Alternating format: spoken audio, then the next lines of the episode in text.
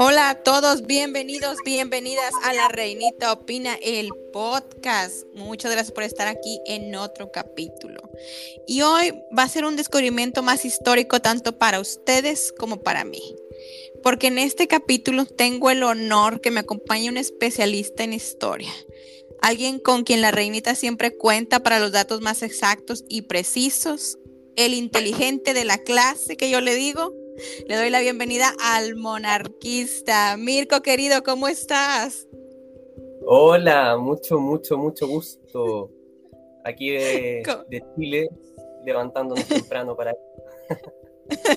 Muchas gracias por haber, este, por este apoyo, por haberte conectado. Yo sé que andas muy ocupado y te agradezco muchísimo este tiempo que nos vas a dar. No, por favor, muchas gracias a ti por la invitación.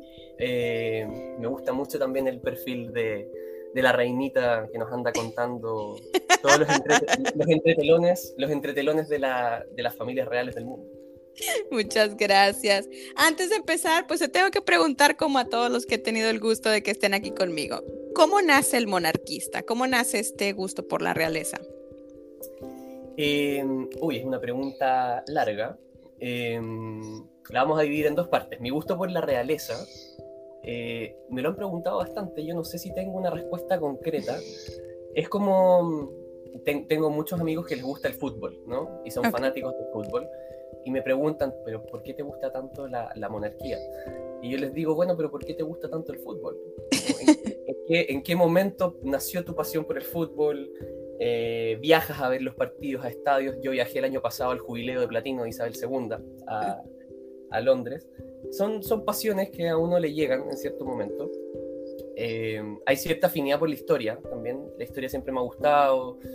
Eh, hay un episodio bien particular cuando yo tenía unos siete años por ahí. Eh, mi bisabuela era fanática de la revista Hola. y yo tenía siete años y salió un reportaje sobre Sisi de Austria. Se cumplía aniversario de la muerte de Sisi. Y esta era una edición especial de la revista que venía con fotografías, con reportaje de los palacios, eh, retratos de ella, de Francisco José, de los Habsburgo. Yo tenía siete años, pero quedé fascinado con las imágenes y, y, cada vez que iba a ver a mi bisabuela buscaba esa revista y la buscaba y la buscaba. Y ese fue mi primer, yo creo, mi primer acercamiento a este mundo de las monarquías. Y después cuando salió la película o, más o menos al mismo tiempo cuando salió Anastasia, la película de dibujos animados. ¡Ay, sí! Preciosa. Claro, y ahí también los Romanov, tan así que después en el colegio, cuando tenía 14 años, eh, por voluntad propia le pregunté a la profesora si yo podía hacer una, una exposición sobre los Romanov y la Revolución Rusa. Eh, ese nivel de fanatismo ante todos mis, mis compañeros de clase. Y, y, bueno, va por ahí. Y, lo, y quizás la tercera, la tercera parte es que me... Yo estudié, aquí en Chile al menos hay, bueno, yo creo en varios, varios países en Latinoamérica por la inmigración, hay colegios británicos, ¿no? que fueron fundados por colonias británicas eh, y que luego se transformaron en colegios abiertos para todo el mundo. Eh, y me tocó estudiar uno acá en Viña del Mar y desde, desde niño toda la historia de la Royal Family, celebrando a Isabel. Entonces, por el, este bichito eh, Y después ya el monarquista nace ahora este año, después de que mucha gente me presionó para que me hiciera el, perfil, porque la verdad es que yo tenía, tengo mi perfil privado en Instagram y ahí yo saturaba a toda la gente con información de la realeza. Eh, hay gente que veía la historia, gente que no. Y dije, bueno, ya, me voy a hacer una, algo más oficial y, así también compartirlo con gente de todo el mundo. Y lo hace increíblemente, como les digo, siempre que yo veo y él se ríe, pero yo le digo, monarquista, tú eres el Cristo de la clase. Viene uno con sus posts y luego sales tú con toda la superproducción y los datos y dices, nada, mejor déjame lo quito. y comparto el de él. no, pero todo, todo suma, todo suma. Sí, yo vi también el que estuviste en el jubileo. Este, cuéntanos tantito cómo es, eh, cómo fue ese último contacto de la gente con la reina Isabel. Digo, porque realmente fue el último, no lo sabíamos, pero vimos que después, meses después, nos, nos dejó. ¿Cómo fue ese contacto? Antes de entrar en el tema, me gustaría que nos platicaras poquito. Fue increíble. Eh, o sea, realmente una de, de, las mejores experiencias que he tenido en mis 31 años hasta ahora. Eh, era, fue emocional, se sentía en el ambiente mucho regocijo, mucha fiesta por los 70 años de, de Isabel, pero, pero nostalgia, se, se percibía que era el, el, gran adiós a Isabel, porque claro, no sabíamos que iba a morir, esto fue en fines de mayo, principios de junio del año pasado, de hecho, hoy día se cumple un año desde que yo llegué a Londres para la celebración. Eh, y claro, ella fallece en septiembre, ya estaba débil, se, se le veía frágil, Sí. suspendió, mucha, suspendió muchas actividades, de hecho, en el jubileo, y fue una sorpresa que apareciera el, el último día, y, la, y la tuve, tuve, la posibilidad de verla ahí en el balcón, No. que fue su, su última aparición en, en, el balcón de Buckingham. Eh, entonces se sentía, había un ambiente de despedida, porque todos decíamos, difícilmente va a llegar a los 80 años de reinado. Eh, si es que llega algún otro hito, cumplirá 100 años ella como, como persona, no, no, lo hizo. Eh, pero esta era la última gran celebración y todos estaban muy conscientes de eso. Entonces había, había cierta felicidad, pero cierta nostalgia en, el ambiente, mucho patriotismo de los británicos. O sea, las calles, hubo, o sea, el día del Trooping the Color, Londres no, no, no daba más, era una cantidad de gente impresionante, o sea, saturada las redes de metro, las calles, la gente no cabía en la, caminando por, o sea, todas las calles cerradas, ningún auto tra transitando para que los millones de personas pudiesen, pudiesen moverse. Eh, realmente impresionante. Y de, y de, muchos países, y me llamó la atención eh, la presencia de gente de Latinoamérica.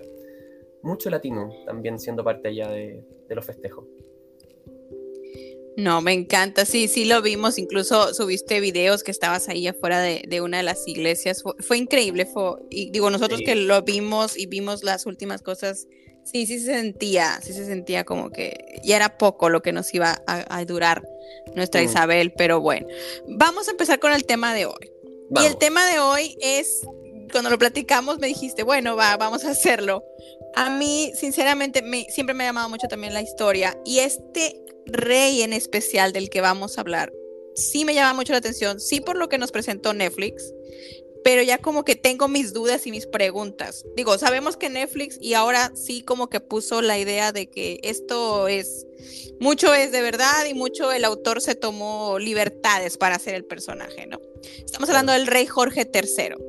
Todos vimos eh, Bridgerton, tanto la temporada 1, la 2 y en especial esta que es más uh, inclinada hacia la reina Charlotte uh -huh. y obviamente a Jorge III. Pero sigue, la serie te lo sigue dejando como que tenía algo, pero no te dice qué tenía. Y luego yo estuve investigando y eso me gustaría que nos dijeran que estaba como que enfermo, pero no como la serie lo planta que desde el principio, sino claro. fue más hacia el final. ¿Qué nos puedes platicar del rey Jorge III? Eh, Jorge III es un rey bien interesante. Me alegra que justamente se, la serie, la de Queen Charlotte, ¿no es cierto?, de, de, un poco más que hablar de este rey, porque ha sido bien. Eh, no ha sido tratado bien, digámoslo así. No ha sido tratado bien por parte de los historiadores. Ahora hay, hay, hay corrientes revisionistas que están un poco revaluando su gestión, porque la verdad es que, por ejemplo, y preguntas quién es Jorge III, te van a decir que perdió las 13 colonias de Norteamérica. Oh, él fue el que perdió la, la, la, la, él fue el que perdió la batalla. Claro, a él se le independizó Estados Unidos, básicamente. Oh my eh, god. Una, podríamos decir, o que han tildado de loco, pero también por todo hay que pensar que para poder independizarse Estados Unidos hace toda una campaña propagandística, ¿no es cierto?, para, para echar abajo la imagen de, de Jorge III. Pero Jorge III eh, es de los pocos monarcas que, por ejemplo, celebró un jubileo de oro, o sea, 50 años en el trono. Algo que para nosotros ya parece común con Isabel II, ¿no es cierto? Sí. Eh, pero, tenemos que recordar que no es algo, o sea, Isabel logró la marca de los 70 años, el jubileo de platino. Eh, el 2012 había celebrado el jubileo de diamante. La reina Victoria también tuvo su jubileo de diamante de los 60 años. Eh, Jorge III tuvo su jubileo de oro. Eh, fue un reinado largo. La época georgiana, los Georgian, ¿cierto? Es la época que marca el siglo XVIII inglés, que va porque tenemos una sucesión de Jorges en Inglaterra, Jorge I, Jorge II, Jorge III, Jorge IV, Guillermo IV y luego la reina Victoria. Entonces, cuando nosotros vemos series de mm, series como Bridgerton, series como Queen Charlotte o películas como Orgullo y Prejuicio, Sensatez y Sentimiento, todo el mundo de Jane Austen, que está muy inspirado, ¿no eh, Bridgerton está muy inspirado también en ese mundo, con un toque más pop. Eh, estamos hablando de la época georgiana, la época de los Jorge, eh, que es una época de grandes cambios, sobre todo para la monarquía. Y Jorge III justamente es uno de los de estos monarcas que va, por ejemplo, va a hacer un, un cambio en cómo se percibe el rol de la familia real en su trabajo cotidiano eh, nosotros estamos muy acostumbrados a ver a los Windsor, ¿verdad? La familia real actual de, Reino Unido, vinculada a obras de caridad, ¿no es cierto? Poniendo temas contingentes sobre la mesa para su discusión. Bueno, eso es algo que uno puede rastrear al reinado de Jorge III. A veces se, pensaba que era la reina Victoria la que había iniciado este, este, este sistema de trabajo, pero la verdad es que Jorge III es el que junto con su mujer, la reina consorte, Queen Charlotte, Em, empiezan a ponerle énfasis a esta visión de la monarquía. ¿Sí estaba imposibilitado, Mirko? O sea, sí es como lo marca la serie que siempre estuvo enfermo. No, la verdad es que no. Su demencia o su, demencia más tardíamente, eh, con mucha fuerza sus últimos años. De hecho, la primera parte del siglo XIX conoce como la época de la regencia, eh, Regency, y es justamente está incapacitado mentalmente para poder gobernar. Entonces, hijo, eh, Jorge IV, es el que asume la regencia en su nombre, el príncipe heredero. Eh, porque la verdad no, desconozco ahí si la serie va a tratar eso, justamente la, eh, si va a si, o si en Bridgerton se alcanza a tocar la, ya la, la regencia de Jorge IV, del hijo. Eh, o si lo enfocan más en su mujer, en la, reina Charlotte. Pero mm, no, es temprana la demencia, es tardía. Entonces, lo que él tenía, porque te digo, la serie nunca te dice de qué está enfermo. O sea, nada más, él, incluso él mismo, digo, estamos hablando de un Jorge de 22 años, lo que te presenta Queen Charlotte. Él mismo dice, es que voy a pasar a la historia como el rey loco. Más nunca te dicen, oh, es que tenía esto, tenía demencia, tenía bipolaridad, digo, cosas que ahorita con la ciencia sabemos, ¿no? No, la serie nunca te lo dice, las, tanto en Queen Charlotte como en las dos primeras temporadas de Bridgerton lo deja como al aire. Y realmente yo sí siento que no se le hace, o sea, en esta como que lo quisieron mejorar, pero en las dos primeras no se le hace justicia porque lo dejan como lo que tú dices, como lo que dicen los de Estados Unidos. Yo vivo en Estados Unidos y es verdad. Eh, este, para los estadounidenses, obviamente, él es el malo y George Washington vino a, liberarnos a todos, ¿no? Claro. Exactamente. Y, obviamente. en musicales como Hamilton, esa, esa imagen persiste, ¿cierto? Sí, el, sí. El, gran personaje del musical de Hamilton es Jorge III porque lo presentan como un rey absurdo, eh, irreverente, que, no sé, loco, básicamente. No, incluso hay una leyenda, yo no sé qué tan cierta sea, que supuestamente se estaban peleando y él estaba aquí o sea, Jorge III, y se le perdieron unos perros y Washington los encontró y como Washington era, ya sabes, santo padre, este, no le perdonó la vida a los perros, incluso hizo que la batalla se parara ese día para que los perros se le pudieran entregar a Jorge III y es como que, mm, ok. Claro, no, pero el rey nunca cruzó, nunca cruzó América. ¿Ves lo que te digo? ¿Ves? O sea, cada, o sea, cada país que cuenta la historia, pues como quien dice quién la ganó, ¿no? Pues ganó Washington. Es, parte de la este propaganda política del momento. Exactamente. digo, entonces en la serie, sí, las primeras dos temporadas es como que está loco. Incluso vemos episodios de él que entra a donde está la reina Chalor. Que eso también me gustó, porque yo tenía la duda. Incluso, ya ves que hay gente que me anda matando a Carlitos y no tiene ni un mes que lo coronamos. Este, y, me y en las primeras dos temporadas parece que es la reina Charlotte quien manda parece que es ella quien ordena y todo. Y a mí me decían, eso va a pasar con Camila. Si Carlos se muere, Camila va a reinar. Y yo, tranquilos, no ha pasado ni un mes, no me maten, Carlitos. Bueno, y para todos los, para todos los oyentes, si es que Carlos muere, el que va a gobernar es, William, es su hijo. Así opera la, sucesión. Eh, y, si, y si William muere antes de que Carlos eh, muera eh, y Carlos luego muere, la que va a ser regente es la princesa de Gales. Ella sería la regente en nombre de, de George hasta que él tenga la mayoría de edad. Em, pero claro, la, la, verdad es que hoy día, con, volviendo a la pregunta de la enfermedad, de la enfermedad, ¿no es cierto?, que tenía Jorge, eh, hoy día, en su momento no, estaban los conocimientos científicos, psiquiátricos para, para definir qué es lo que realmente le pasaba al rey, pero como, como te decía, es una demencia que se manifiesta más tardíamente y la reina Charlotte, la reina Charlotte con el rey Jorge III es una de las primeras o de las historias de amor de la realeza contemporánea, podríamos decir. Eh, así está documentado también, pero así también lo han dejado de contar sus enemigos, ¿cierto? Volviendo ahí al mando estadounidense.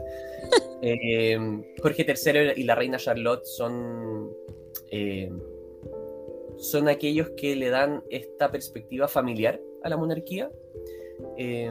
durante el siglo XIX, en general las monarquías europeas van a pasar de, de ser los representantes de este poder histórico, poderoso, divino, absoluto, ¿verdad? Por todos los procesos que hay revolucionarios, constitucionales, nacionalistas, van a ser un, van a evolucionar, va a haber un cambio en, la dinámica de las monarquías europeas.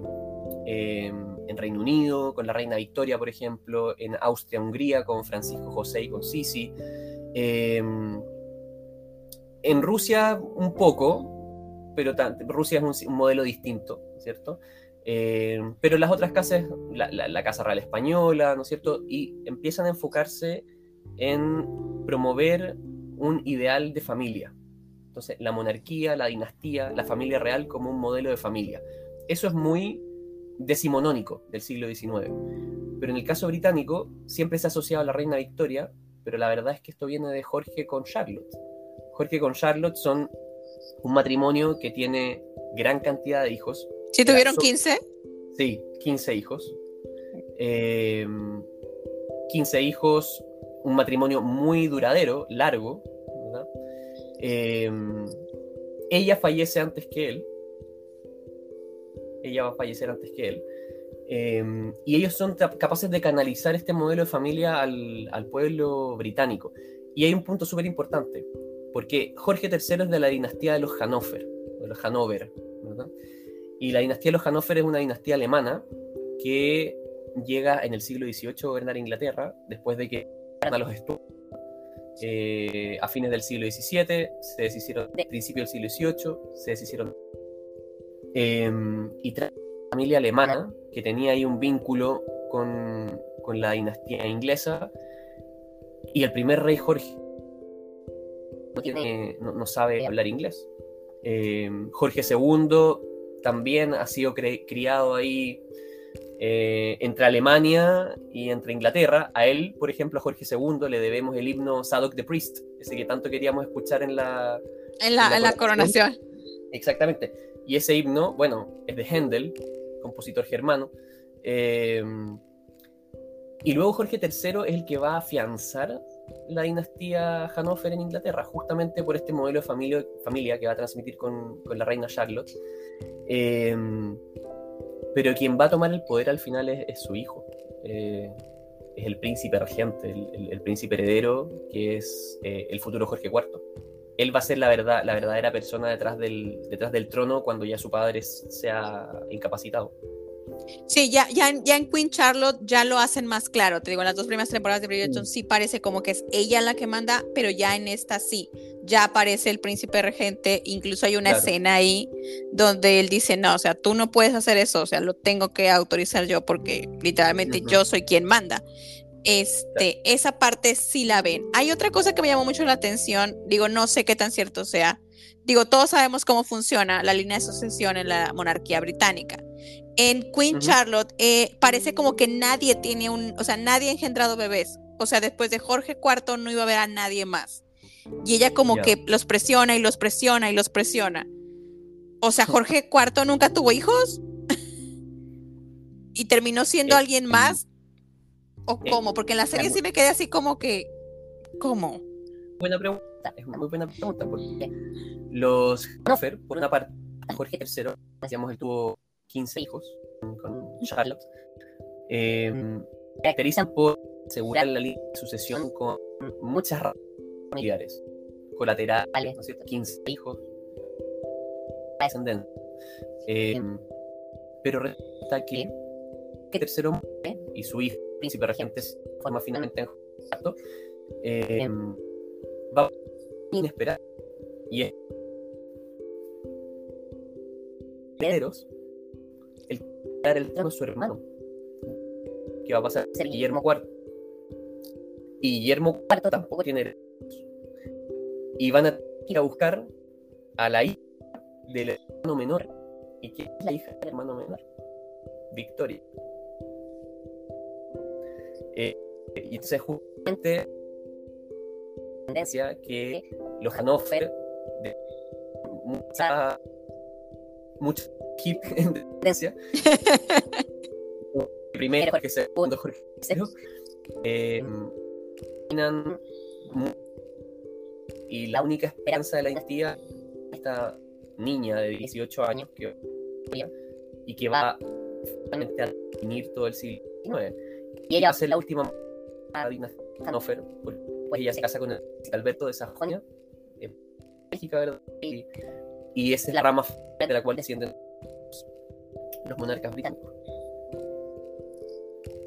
Ven, ven por qué lo invité. Es toda una biblioteca, mi querido Mirko.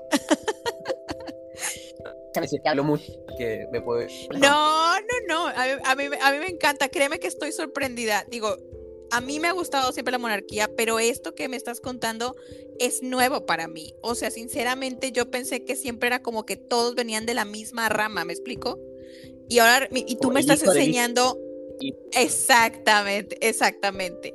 Por decir, ahora estamos leyendo un poco de, lo que vamos a ver en Jordania y es como que no, o sea, ellos vienen, es el 42 descendiente de, Mahoma y tú me estás diciendo, no, o sea, ha habido varias ramas y Victoria termina siendo quien nos trae a esta monarquía.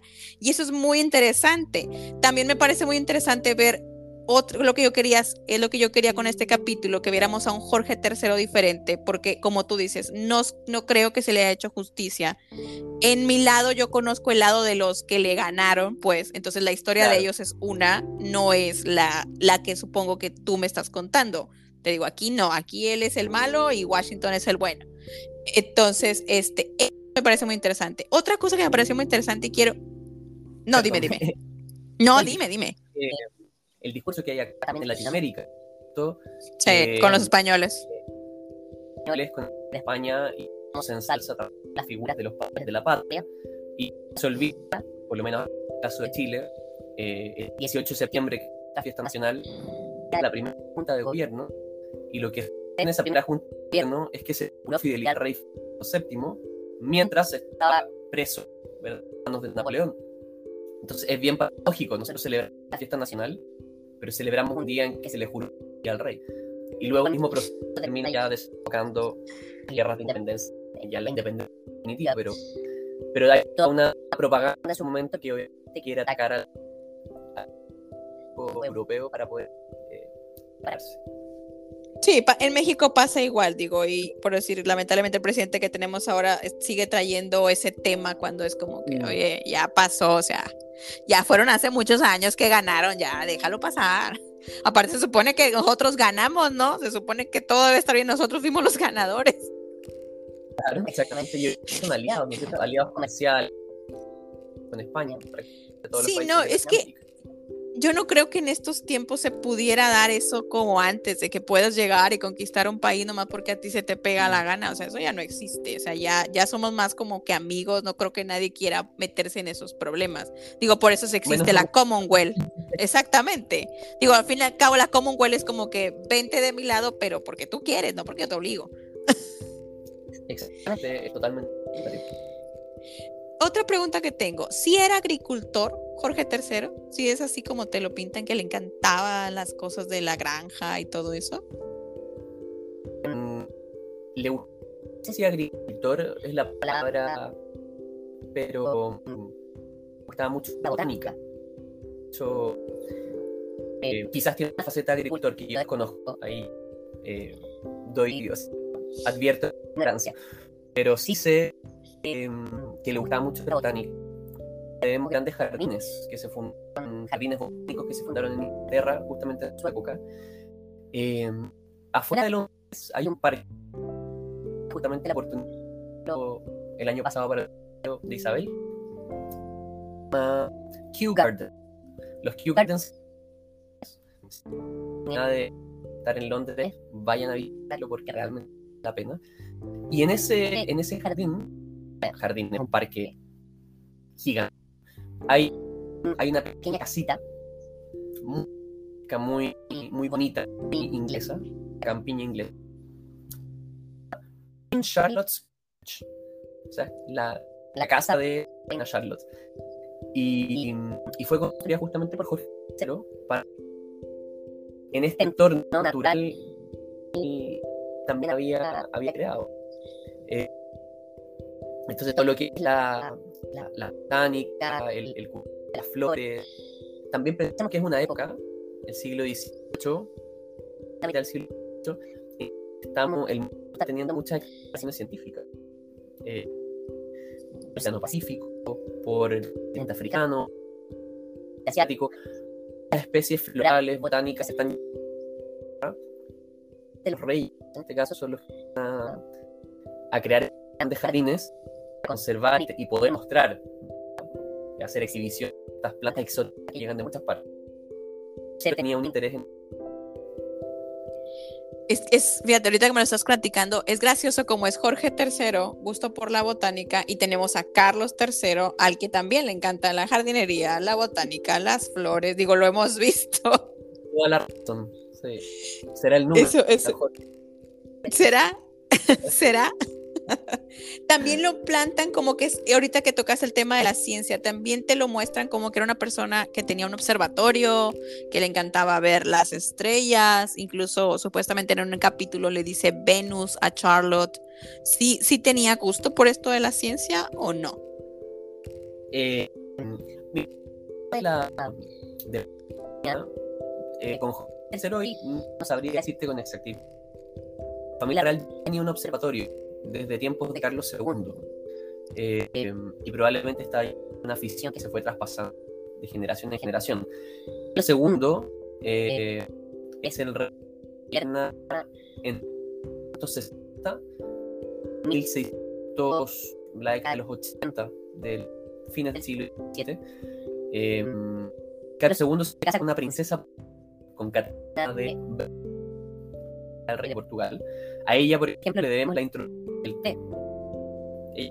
El té, hizo famoso té Y eh, Carlos II le construyó un observatorio a, a, la, a la, reina Catalina, que podría ser un programa distinto de Catalina, que es muy interesante, no se sabe, porque era católica. Bueno, ya te eh, comprometiste, lo vamos a hacer. Eh, este observatorio está en, en, Greenwich. Greenwich, donde, pasa el meridiano, se mide la hora. Sí, sí, sí. El mundo se mide para ese, de ese observatorio que Carlos II creó, le, le, construyó a, a su mujer. Y realmente Jorge III eh, y Jorge I, Jorge II, ¿no? son por la ciencia y nuevamente descubrimiento científico eh, es muy... Y está siendo por ellos. Entonces, Jorge para seguir de su, su figura, Jorge va a ser patrocinar muchas de estas causas. Eh, estamos de nuevo muy acostumbrados a ver a la princesa Gales, ¿cierto? Ayer en redes sociales, la princesa Gales que visitó estos orfanatos o estos museos, ¿cierto? Porque concientiza estas causas. Eh, lo mismo el de Edimburgo, que en Irak, ahora hace unos días, poniendo sobre la mesa eh, violencia doméstica, abuso y, eh, y patrocinan, patrocinan organizaciones. Bueno, justamente Jorge III. Y Jorge III haber patrocinado muchas de estas organizaciones científicas, puede haber fundado observatorios reales de la monarquía interés por la, por la ciencia. Muy bien. Yo tengo otra duda y esto es más porque también lo tocan en la serie. Los dos, tanto Charlotte como Jorge, tienen cortes. ¿Qué son las cortes? A mí siempre me ha llamado, siempre, siempre me he preguntado, ¿qué es? O sea, ¿es un grupo de amigos? ¿Tú los escoges? ¿O, qué era esto? Es una excelente pregunta. Mis, mis estudiantes de la universidad también con este, con este concepto. Ay, qué bueno que suena. Es que es un, es, un, es un concepto difícil. Uno piensa corte y uno piensa en la corte de justicia. Eh, sí. Em, tribunal, donde hay una, una de las la palabra, si al diccionario, probable, tribunal También la corte real es este secto de personas que rodea al rey o también puede ser a la reina o a la reina sorte. Eh, y en este persona, grupo hay amigos, hay gente de confianza eh, del rey o de la reina. También hay consejeros, eh, hay lacayos, sirvientes, ¿cierto? Gente de las necesidades del el monarca. y muchas veces, o en general, más que muchas veces general, lo que sucedía es que cada, cada miembro de la familia real tenía que básicamente es su grupo de personas que está ahí eh, para llevar su agenda, para acompañarlo el día, atender su requerimiento, eh, para presentarlo frente a otros dignatarios con los cuales encontrar, para guiar su del gobierno. común que el rey. tenga su corte, la corte del rey, pero la reina también tenga su corte. Y el heredero también va a tener su corte. Porque vemos hoy día, para a, términos contemporáneos, cuando vemos, cuando hablamos de Buckingham Palace, Kensington Palace dijo, decimos Kensington, ah. estamos, hablando, de los principios de Gales, ¿no es cierto? De William. Sí. Eh, porque claro, son oficinas distintas. Hoy día decimos oficina, cortes. Esta es la oficina y, y lo sociales de cómo Kensington su producción audiovisual desde la corporación. Oye, sí. está, está muy, muy bueno. Bueno, de la oficina de Kensington, podríamos decir de la corte, de los principios legales. Otra cosa es la corte de paz, que es la corte a tierra, en este eh, y, y la agenda de me quedó claro. Ahora me quedó, ahora sí me quedó bien claro que era una corte. Ahora sí ya no me voy a perder. también tengo otra duda, que eso también me resulta. Aparece la mamá de Jorge III en Charlotte, que es la princesa Augusta. Pero ¿por qué princesa y no reina madre Augusta? También. Em, por el padre de Jorge era Federico príncipe de Gales, que según okay.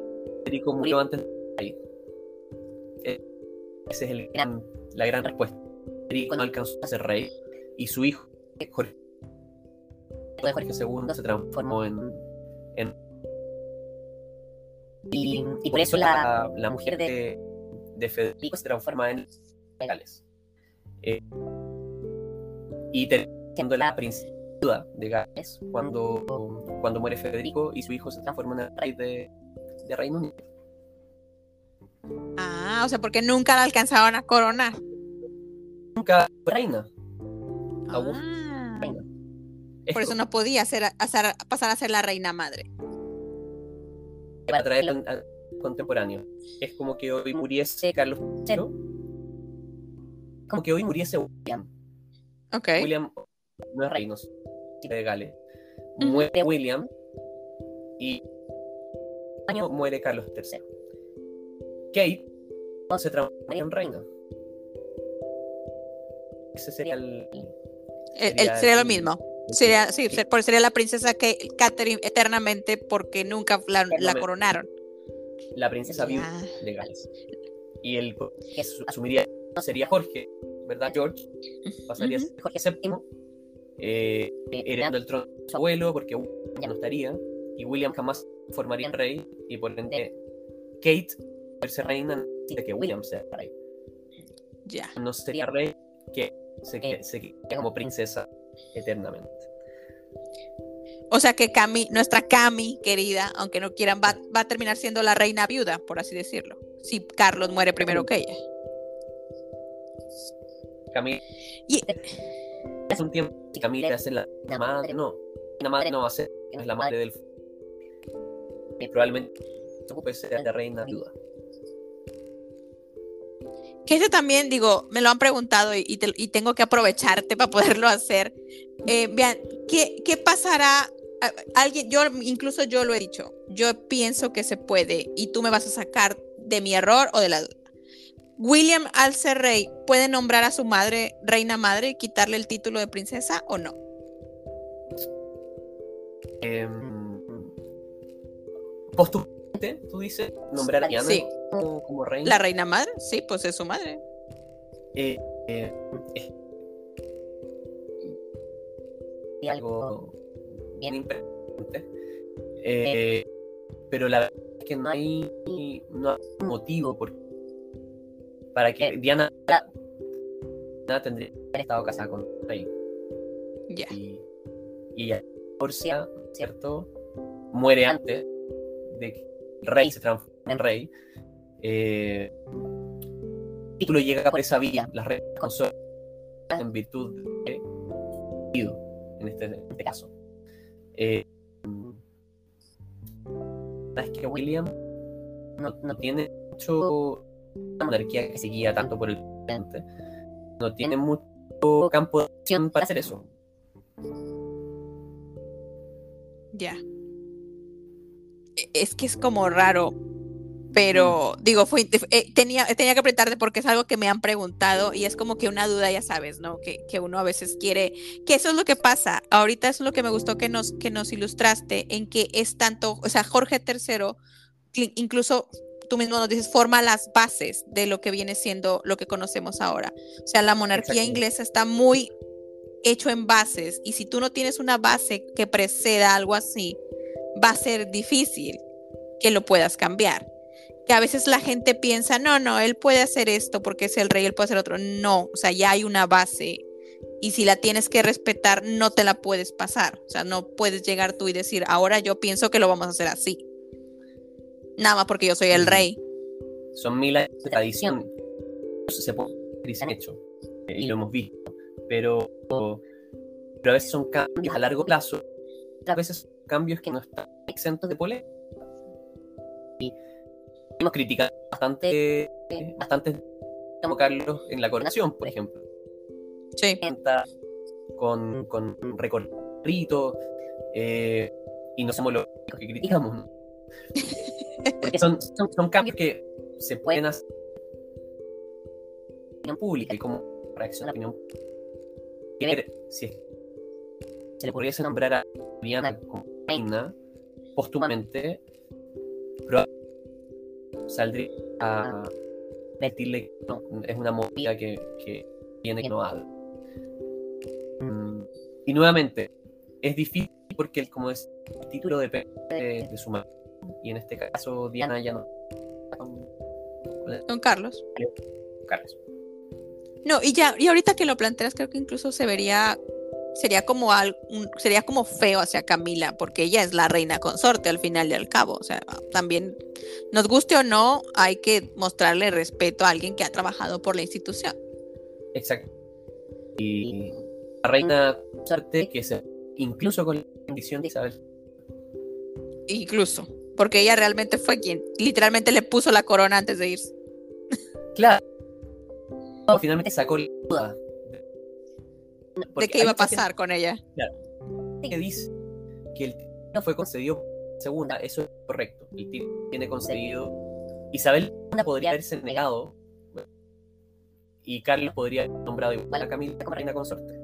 Y antes de Isabel se hubiese negado. La decisión de que Camila sea reina consorte no depende ni caso de Isabel. En términos de, de opinión pública, eh, incluso de una muestra de fraternidad dentro de la misma en que, que, Isabel le diese esta bendición a, Isabel, a, a, Camila, perdón, eh, justamente el 6 de febrero del, del 2022, cuando este comunicado para iniciar su jubileo de platino. Y dentro de todas las cosas que dice, ella espera ver en el próximo tiempo, dice. No sabíamos qué hacer tanto tiempo. Era Camila, la consorte. Para terminar con el tema de Jorge III, ¿dónde está enterrado Jorge III? ¿Dónde está enterrado? Uy, ahí me. me, me no, no sé dónde está. No, no, no. ¿Se pueden visitar, por decir, tú puedes ir a visitar las tumbas de los reyes? No, ¿verdad? ¿O sí? Sí. ¿Sí? Sí. Están, están en, en lugares distintos. Por eso, por eso no sabría decirte bien dónde está Jorge III. Eh, porque, por ejemplo, Isabel Tudor, Isabel I, está en la batalla de Westminster de Londres, donde la coronación. Eh, Ujú. capilla, hay una capilla lateral donde está enterrada Isabel, donde está enterrada María Estuardo, María de los Meses, que es protagonista de otra serie, no sé si los oyentes la han serie Reign, que cuenta varias cosas, eh, que es en estilo a, a Bridgerton. Bueno, está, está enterrada María Escocia, está enterrada María Tudor, Westminster Abbey. Si nos vamos a Windsor, a Windsor, eh, está la capilla de San Jorge, que es donde se casó con Meghan. Y en esa capilla, capilla están enterrados Jorge VI, la reina madre, eh, Margarita, Isabel II, ahora, Felipe, y están enterrados de capilla, mausoleo. Eh, mm, tenemos otros reyes medievales que también están enterrados en la abadía de Westminster, otros enterrados en, Canterbury, la eh, iglesia iglesia anglicana, allá. Entonces hay distintos lugares donde están estos reyes. Mira, qué interesante. Yo realmente pensé que todos estaban donde mismo. O sea, que era como que, así ya sabes, como los papas, que tienen un lugar donde están todos. Pero No sabía que... papas, que los papas están repartidos por ramas. ¿No? ¿No es cierto? Abajo del altar, Ujú. eh, em, que están enterrados en la iglesia de San Juan del Eterno, por ejemplo, o, o en otros templos de ahí. Me acuerdo de esto particularmente. Hay un papa que le tengo mucho cariño, que es León III, el papa de la doctrina social de la iglesia del siglo XIX, que cuando visité hace tiempo ir a su tumba, la encontré en el Vaticano. Y la fui a encontrar en la iglesia que estaba fuera. Estaba en Roma, estaba en el, en el Vaticano. Y ahí estaba León XIII. Wow, te, en verdad, este capítulo ha sido increíble, querido Mirko. Nos abriste muchísimo. Ha sido una clase de historia muy, muy linda, muy amena. Quiero agradecerte muchísimo el tiempo que te tomaste, el apoyo que me diste para poder grabar este capítulo, eh, por traer esta visión nueva de un poco lo que nos presentó Netflix, pero a lo que viene siendo la historia y la realidad. Digo, creo que muchos, me incluyo, vamos a quedarnos como con ganas de saber dónde quedó Jorge III, vamos a quedarnos con ganas de ver muchísimas más cosas acerca de él.